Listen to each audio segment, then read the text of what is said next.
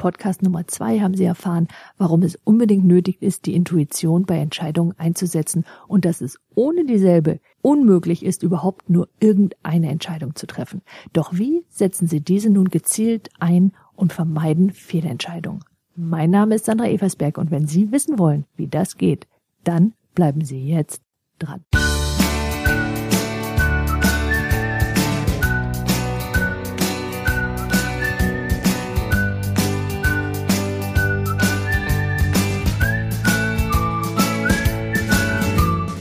Wissen inzwischen, dass unser Gehirn Unmengen von Daten aufnehmen und verarbeiten kann. Allerdings haben wir nicht unbedingt Zugriff auf diese Daten. Oder genauer formuliert, unser bewusster Verstand hat nicht unbedingt Zugriff auf diese Datenmengen. Allerdings spricht sehr viel dafür, dass ein anderer Teil von uns, nämlich der Teil, der uns nicht unbedingt bewusst zur Verfügung steht, sehr wohl Zugriff auf diese Daten und diese Informationen hat. Und wir alle kennen das, wenn uns jemand auf die richtige Spur führt und wir uns an etwas erinnern sollen und er fängt an, mehr Informationen zu erzählen. Also zum Beispiel, kannst du dich noch erinnern, da waren wir doch im Urlaub und da waren wir doch mit denen und denen und das war da und da. Und schon fallen uns ganz viele Einzelheiten wieder ein und stehen plötzlich dem bewussten Verstand wieder zur Verfügung, obwohl wir glaubten, wir hatten sie vergessen. Das Ganze ist auch wissenschaftlich untermauert und zwar wissen wir das Ganze aus einem Experiment und das haben Forscher mit Amnesiepatienten gemacht. Und das waren insbesondere Patienten, deren Kurzzeitgedächtnis meist durch einen Unfall gelitten hatte. Also, die hatten ein Gespräch mit dem Arzt geführt und hinterher konnten sie sich weder an den Arzt noch an das Gespräch erinnern. Oder sagen wir mal, sie konnten sich bewusst nicht daran erinnern. Was die Wissenschaftler nämlich jetzt taten, war folgendes.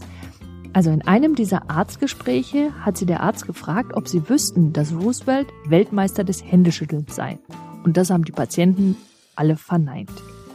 20 Minuten später hat man das gleiche Gespräch wiederholt und jetzt hat man den Patienten jedoch Folgendes gesagt oder vielmehr man hat sie gefragt. Wissen Sie, wer den Weltrekord im Händeschütteln hält?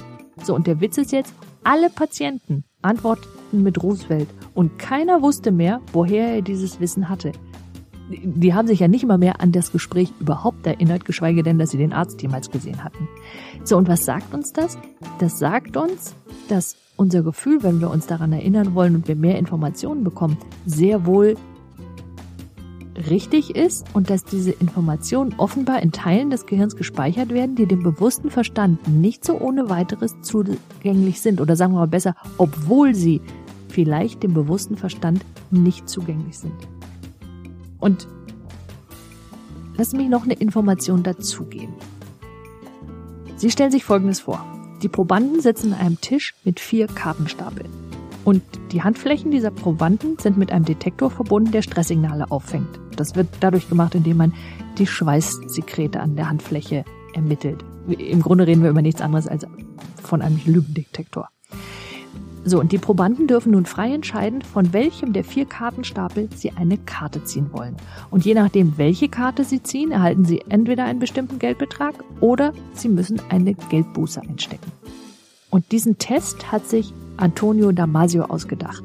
Und der hat die Kartenstapel manipuliert. Weil zwei der Kartenstapel ließen auf lange Sicht überhaupt keine Gewinne zu, weil immer mal wieder eine Karte dabei war, die einen ganz erheblichen Verlust verursachte. So, und das hat ungefähr 50 Kartenzüge gedauert, bis die Probanden mitteilten, dass mit zweien der Kartenstapel irgendetwas nicht stimme und sie nunmehr nur noch von den anderen beiden Kartenstapeln Karten ziehen würden. Soweit so gut.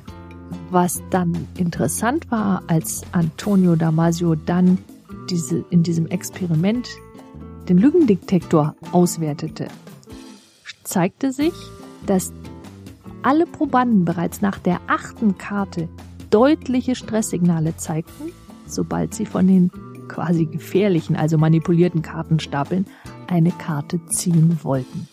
So mit anderen Worten, ihr Unterbewusstes weiß schon erheblich früher, dass mit den Kartenstapeln etwas nicht stimmt. So, und die interessante Frage lautet ja nun, wie können wir uns das zunutze machen? Anders gewendet, wenn Ihre Intuition so sicher ist, dann sollte man sie doch bitte sinnvoll nutzen. Jetzt gibt es leider auch ein paar Versuche, in denen das Ganze nicht besonders gut läuft. Die Intuition die Menschen quasi aufs Glatteis führt. Und zwar ist das ganz besonders oft der Fall, wenn es um die Abschätzung von Risiken geht. Die versucht ihre Intuition nämlich immer zu vermeiden. Und das ist immer dann ein Nachteil, wenn sie zum Beispiel was Neues ausprobieren wollen, das langfristig für sie durchaus gut wäre. Das bedeutet für uns, wir müssen also eine klare Unterscheidung treffen, wann Sie sich zumindest auch auf Ihre Intuition verlassen können und sollten und wann Sie das um Himmels Willen bleiben lassen sollten. So, und ich glaube, dass dieses Unterscheiden gar nicht so schwierig ist.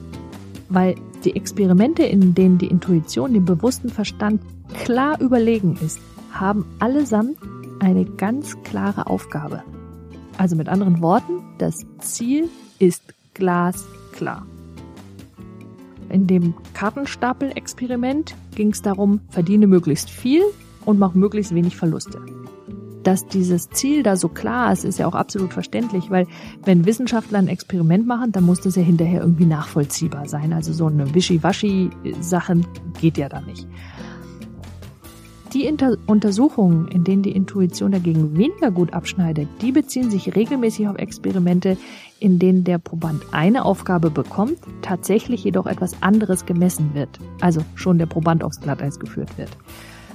Das funktioniert noch relativ gut, wenn die Aufgabe, die dann danach tatsächlich gestellt wird, relativ einfach ist. Zum Beispiel hat man Probanden Werbespots gezeigt und man hat ihnen gesagt, dass hinterher die Werbespots Gegenstand eines Gesprächs sein werden.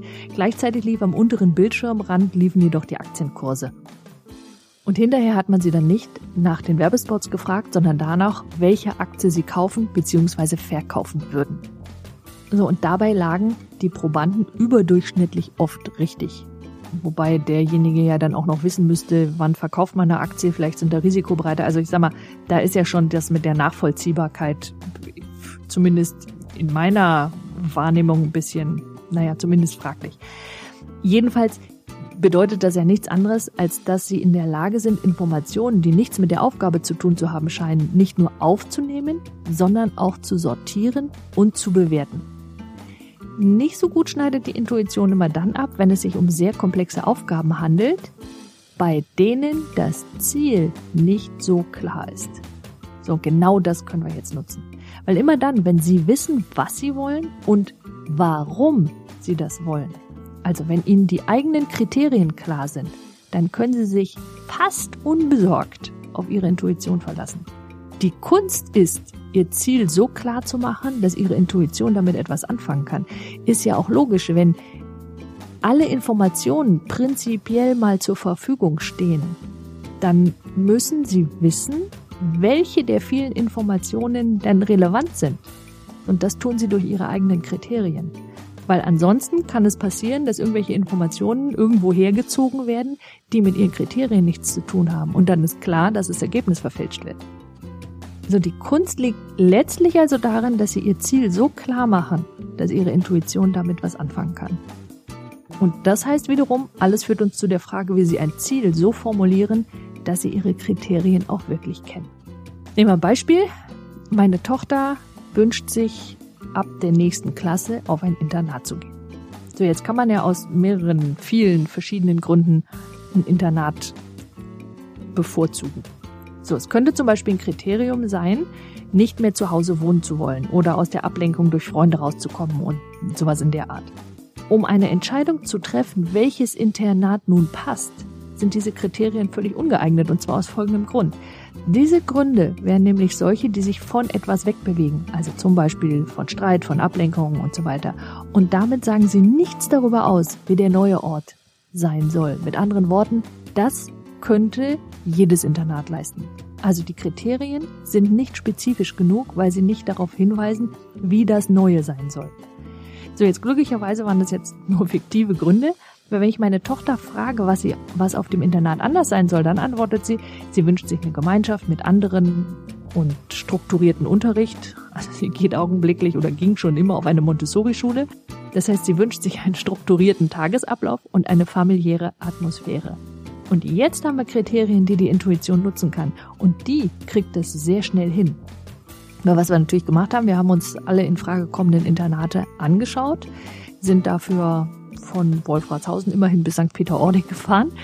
Und weil meine Tochter wusste, wie das neue Internat aussehen soll, wie sie sich da fühlen möchte, konnte sie sehr schnell eine Entscheidung treffen, weil klar war, so soll es sein und so soll es eher nicht sein.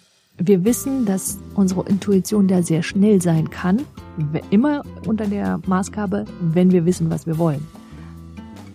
Und für Sie bedeutet das also, wenn Sie Entscheidungen zu treffen haben, dann müssen Sie wissen, woran Sie merken werden, ob Sie die richtige Entscheidung getroffen haben werden. Also in der Coaching-Sitzung verwende ich die meiste Zeit auf genau diese Frage. Und das ist wirklich, wirklich wichtig. Dafür sind die eigenen Werte wichtig, die Ziele und der gewünschte Lebensstil und letztlich das, was Sie haben wollen. Das heißt, die entscheidende Frage lautet, woran werde ich merken, dass die Entscheidung gut gewesen war? Und das heißt letztlich, Sie brauchen beides, Ihren bewussten Verstand, der ist dafür da, das Ziel und die Kriterien klar festzulegen. Und zwar in einer Art und Weise, dass es Ihrer Persönlichkeit und Ihrem Lebensstil entspricht. Und wenn Sie Ihre Intuition noch ausbauen möchten, dann können Sie auch dafür meine Trance für mehr Selbstvertrauen nutzen. Und die finden Sie völlig kostenfrei zum Download auf meiner Website unter www.sandra-eversberg.de und zwar finden Sie die am rechten Seitenrand. Und wenn Sie diesen Podcast interessant fanden, dann empfehlen Sie ihn doch bitte weiter. Und das geht ganz einfach auf www.sandra-eversberg.de, zum Beispiel per E-Mail über den Link Weiterempfehlung oder per Twitter. Schenken Sie ihm ein Facebook-Like und ein Google Plus. Und wenn Sie ihn über iTunes hören und meinen Podcast mögen, dann bewerten Sie ihn doch bitte. Die Welt braucht mehr Menschen wie Sie, die ihre Talente nutzen.